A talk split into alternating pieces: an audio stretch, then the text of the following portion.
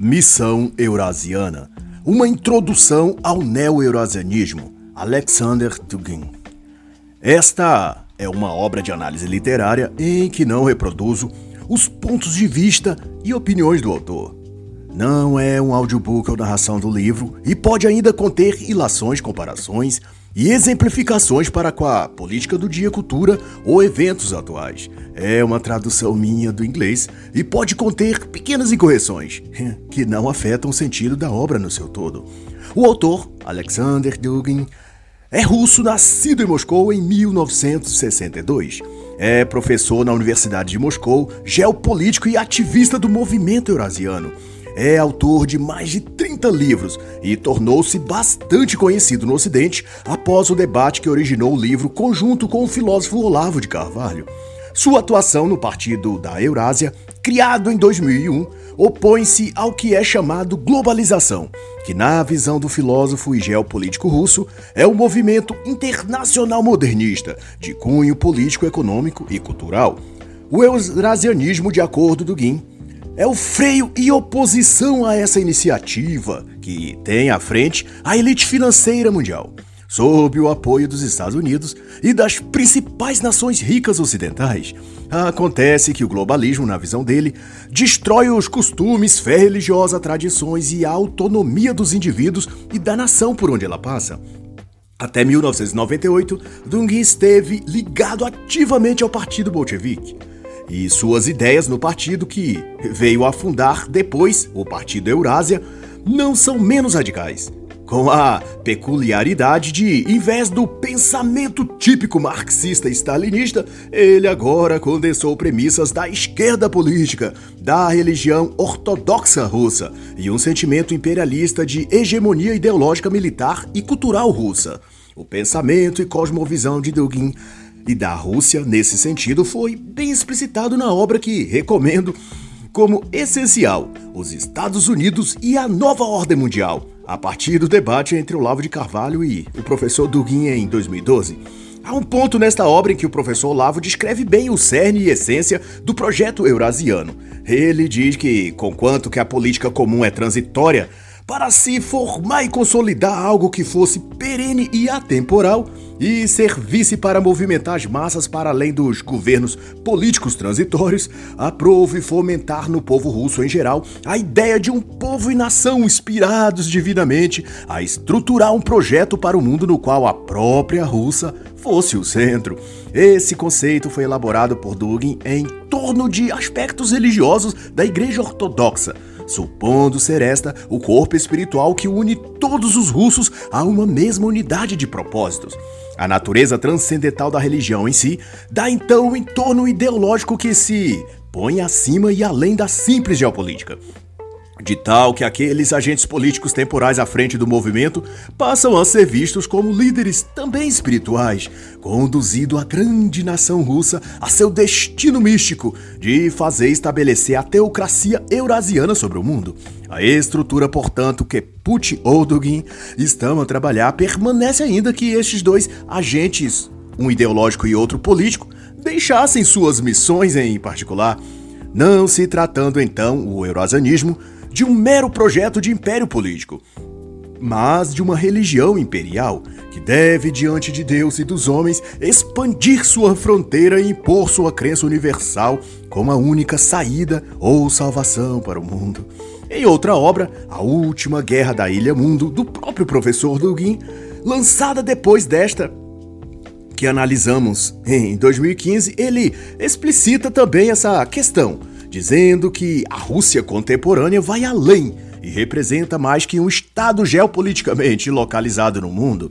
O processo histórico que forma a Rússia, segundo ele, é contínuo através dos séculos, e a cada etapa aproxima a Rússia de se tornar a civilização da Terra em escala planetária. Isso posto, o autor vem então a dizer que o eurasianismo é de então uma filosofia e que, como tal, possui implícito uma perspectiva política, uma abordagem histórica e, por certo, uma ideologia, diz ele. O eurasianismo é também estruturalista, conforme a visão de seu fundador Nikolai Trubetskoy. Da perspectiva estruturalista, a ênfase desse pensamento filosófico está no todo, Dito de outro modo, no coletivo, na sincronia das partes agindo em conjunto. E nesse aspecto ele passa a fazer do do seu conceito próprio a conter elementos do comunismo bolchevique e demais conteúdos da esquerda internacional. Mas para Dugin, a preocupação da filosofia eurasiana é a civilização, motivo pelo qual o eurasianismo se alia a conhecimentos da geopolítica, sociologia, estudos culturais e relações internacionais de modo a reunir características filosóficas, tanto de civilizações europeias quanto de asiáticas. E por isso mesmo, denominado Eurasiana, junção de europeia e asiática. De todo modo, Dugin apresenta o eurasianismo como um projeto multipolar, antimodernista e anti-imperialista. Embora dentro desse quadro eurasiano, a própria Rússia é exposta como um império a ser restaurado e consolidado na Europa e no mundo.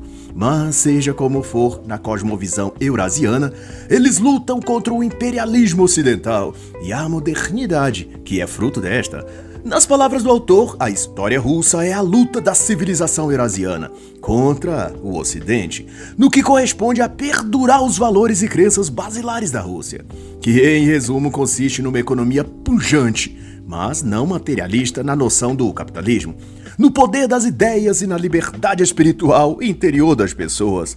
Ao mesmo tempo, rejeitam também a visão bolchevique clássica, acusada de ser o marxismo ocidental ocidentalizado. A princípio, porém, o bolchevismo foi visto pelos eurasianistas como uma fase de transição, onde a partir de dentro faria surgir um eurasianismo puro e despendido do marxismo tradicional ou do socialismo especificamente. Todavia, isso não ocorreu, e a partir então de 1980, após uma espécie de deturpação silenciosa, o eurasianismo ressurgiu numa segunda onda, o neo-eurasianismo. Essa nova tendência tomou por base premissas mais conservadoras ou do espectro da direita política, muito mais que sua versão inicial, mais claramente devotada à esquerda política, mas como herança adiu aos conceitos de antimodernismo e anti-ocidentalismo. Em meados então dos anos 1990, o neo-eurasianismo formatou-se como programa político antiliberal, mas, porém, condensado por ideias da esquerda e da direita, até que no início dos anos 2000 passou a receber reconhecimento também pelo entorno político de Vladimir Putin e foi sendo nomeado de movimento de revolução conservadora. E entre 2007 e 2008 ganhou ainda mais status quando passou a estampar os princípios do que se chamou quarta teoria política.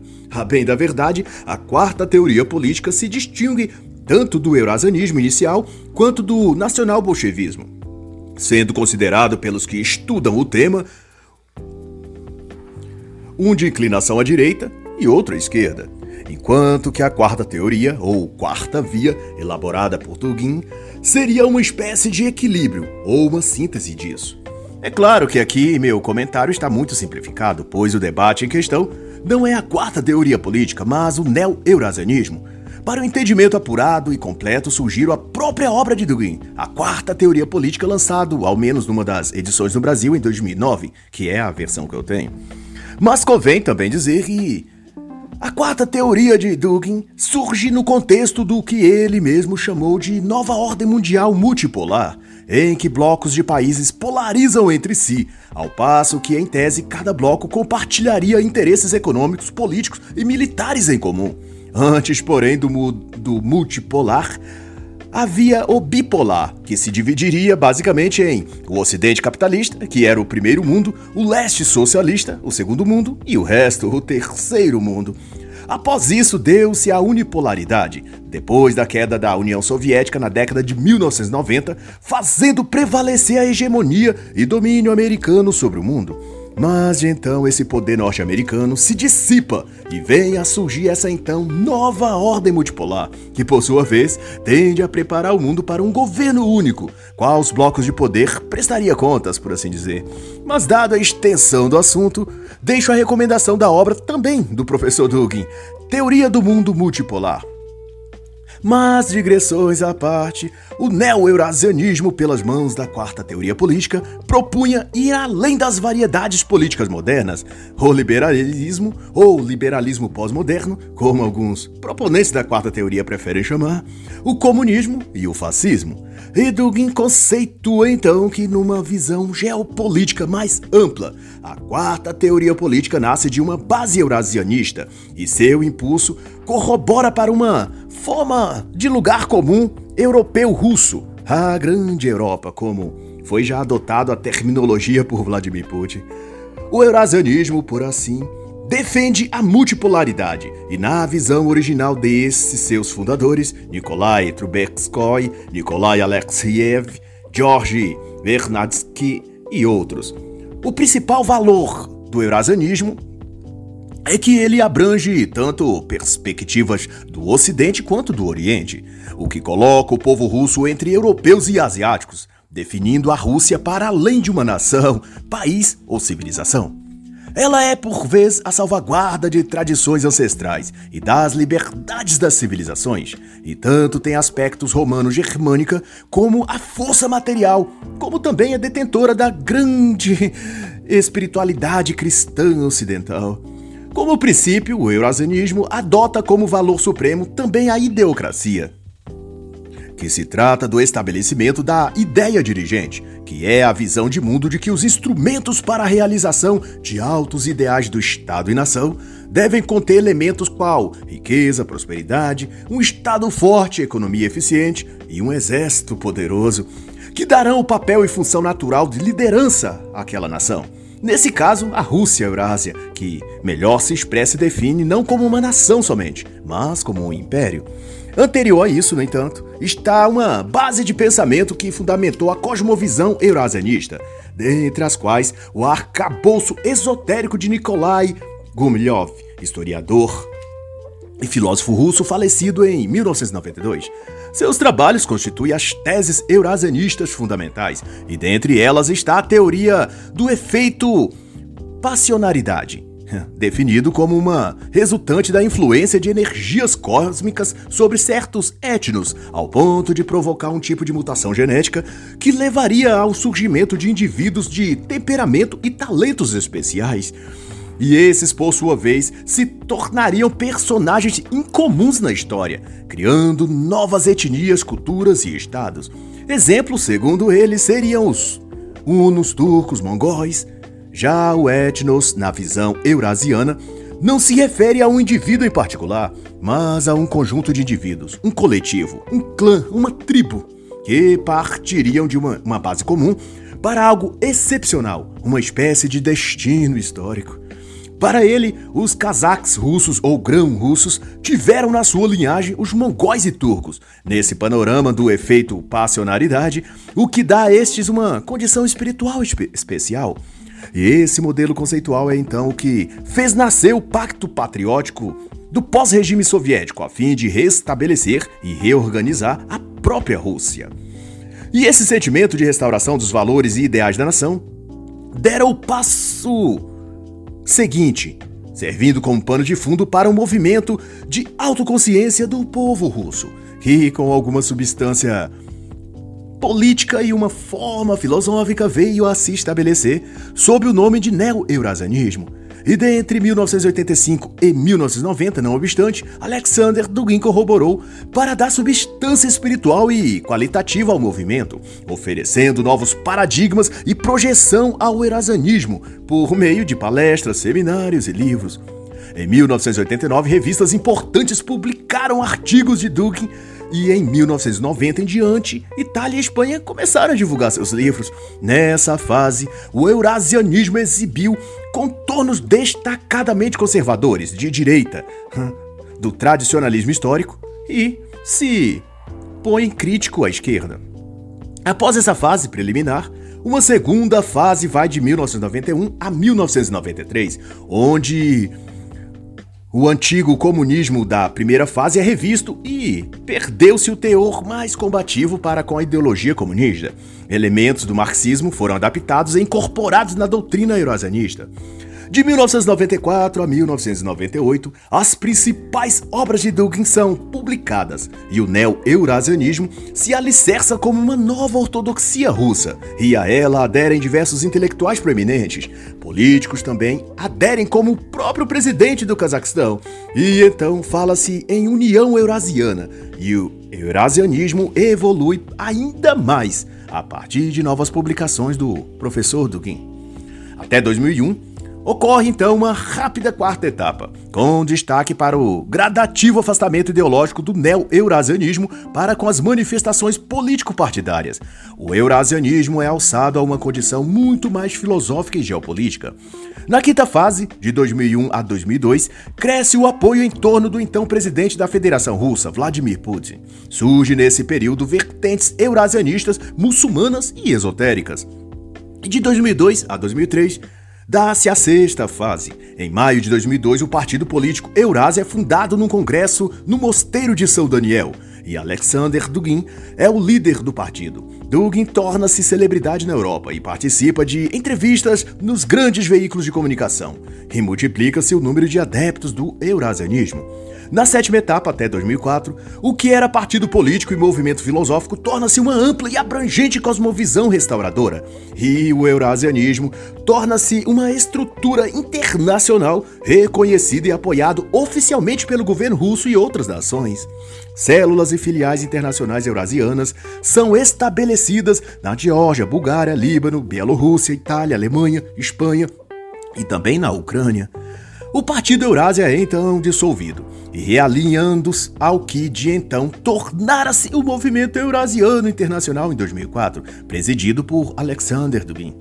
A agenda eurasianista era, por fim, divulgar seus ideais e princípios e cooptar as mentes dos ocidentais à sua causa.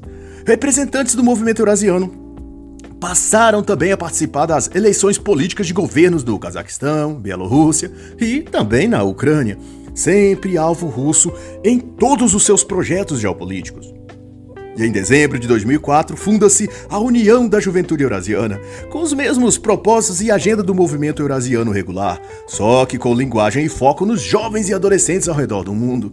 O neo-eurasianismo, como se vê, se apresenta ao mundo como uma plataforma espiritual política, levando consigo a ideia de um desenvolvimento filosófico, cultural e ideológico para o Oriente e o Ocidente. Em seu assentamento conceitual filosófico, o neo-eurasianismo projeta o mundo moderno sob as alcunhas de civilizações marítimas, Estados Unidos e Inglaterra, e civilizações terrestres, a Rússia como modelo. No certo sentido metafísico, nações marítimas são ligadas à água, ao mar, àquilo que é líquido. São, portanto, volúveis, instáveis e traiçoeiras. Enquanto que nações da terra são ligadas às coisas concretas, estáveis, àquilo que possui base e continuidade. O Ocidente, personificado pelos Estados Unidos e Grã-Bretanha, são, na visão eurasianista, historicamente temporal. Isto é, seus elementos constituintes são transitórios, passageiros, desapegados de raízes. São simbolicamente retratados pelo tempo. Já a Rússia eurasiana tem sua história conceituada simbolicamente no sistema espacial, na ocupação do espaço, do território. Ela, portanto, tende a vocação de expansividade, de se estabelecer e crescer. E para tal, há no ideário eurasianista premissas místicas que a orientam profeticamente. E uma dessas predições esotéricas diz que, a partir do século XXI, haveria um novo impulso eurasianista, que levaria esse messianismo russo aos confins do mundo e a estabelecer-se definitivamente. E então um novo mundo e uma nova ordem mundial multipolar se ergueria e seria regido por uma nova elite eurasiana. Acho que Putin se vê como parte dessa elite especial de comandantes supremos. Mas alguém aí avisa ele que o cargo de Deus Supremo do Universo está bastante concorrido, tá? Além de George Soros e Bill Gates tem também a turminha ali de Brasília, seu Alexandre de Moraes, Toffoli, Faquin. E dizem até que Renan Calheiros e até Dória de São Paulo também andaram enviando currículo para vaga de senhor do universo. Acho que Putin deve se preparar para esse concurso, porque tem muito Deus para pouco céu cá pras bandas dessa galáxia. Doravante, o eurasianismo, seja o clássico ou renovado, apoia-se e inspira-se em várias de suas proposituras em autores como René Guénon, Julius Evola e outros de cunho místico esotérico. Destes advém boa parte do conteúdo espiritual que nutre os ideais, seja do partido e depois do movimento eurasiano, como também do próprio Alexander Dugin, a nível pessoal de suas convicções filosóficas e religiosas.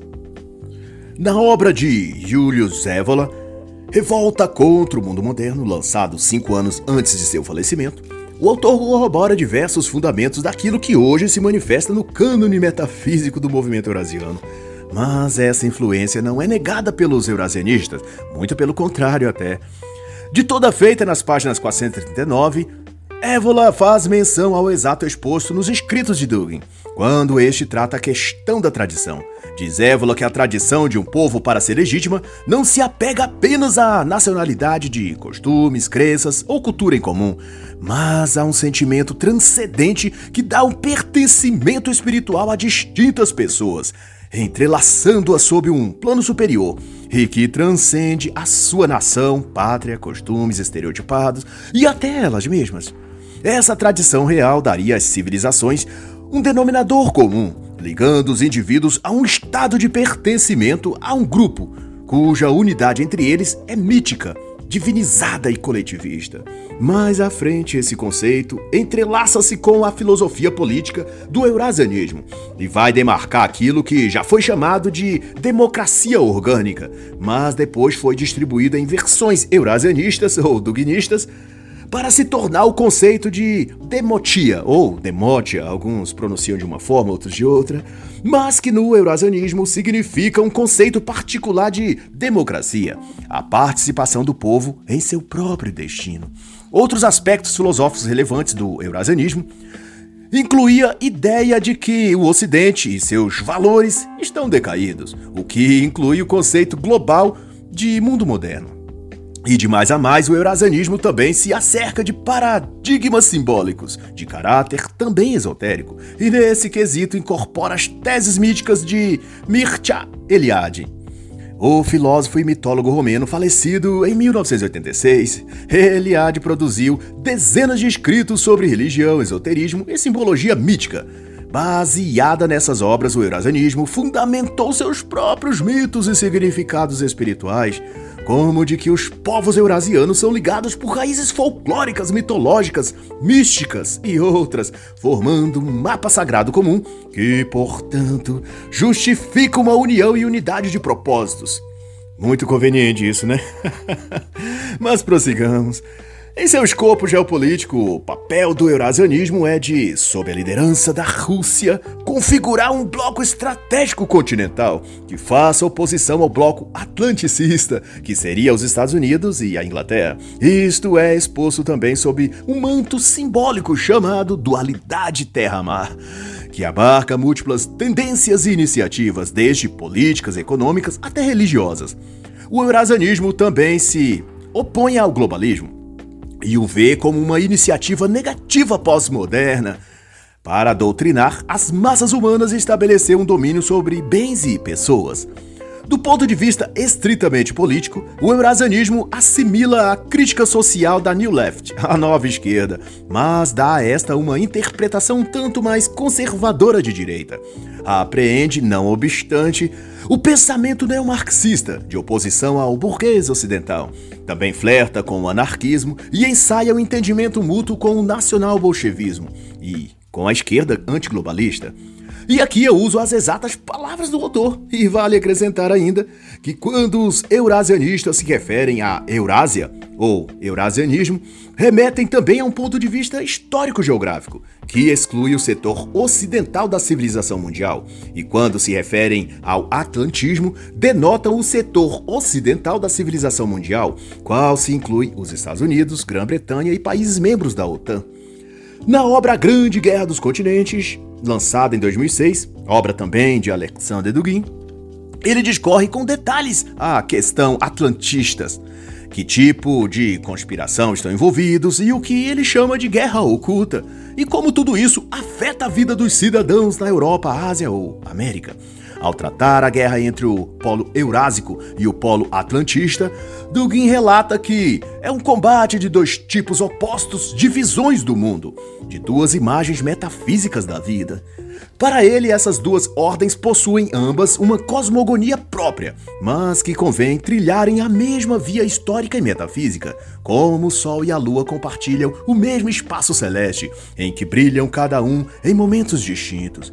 Ele compara ainda ao polo masculino e o polo feminino, duelando pelo coração da humanidade, que culminará a uma batalha final, a um inevitável desfecho derradeiro.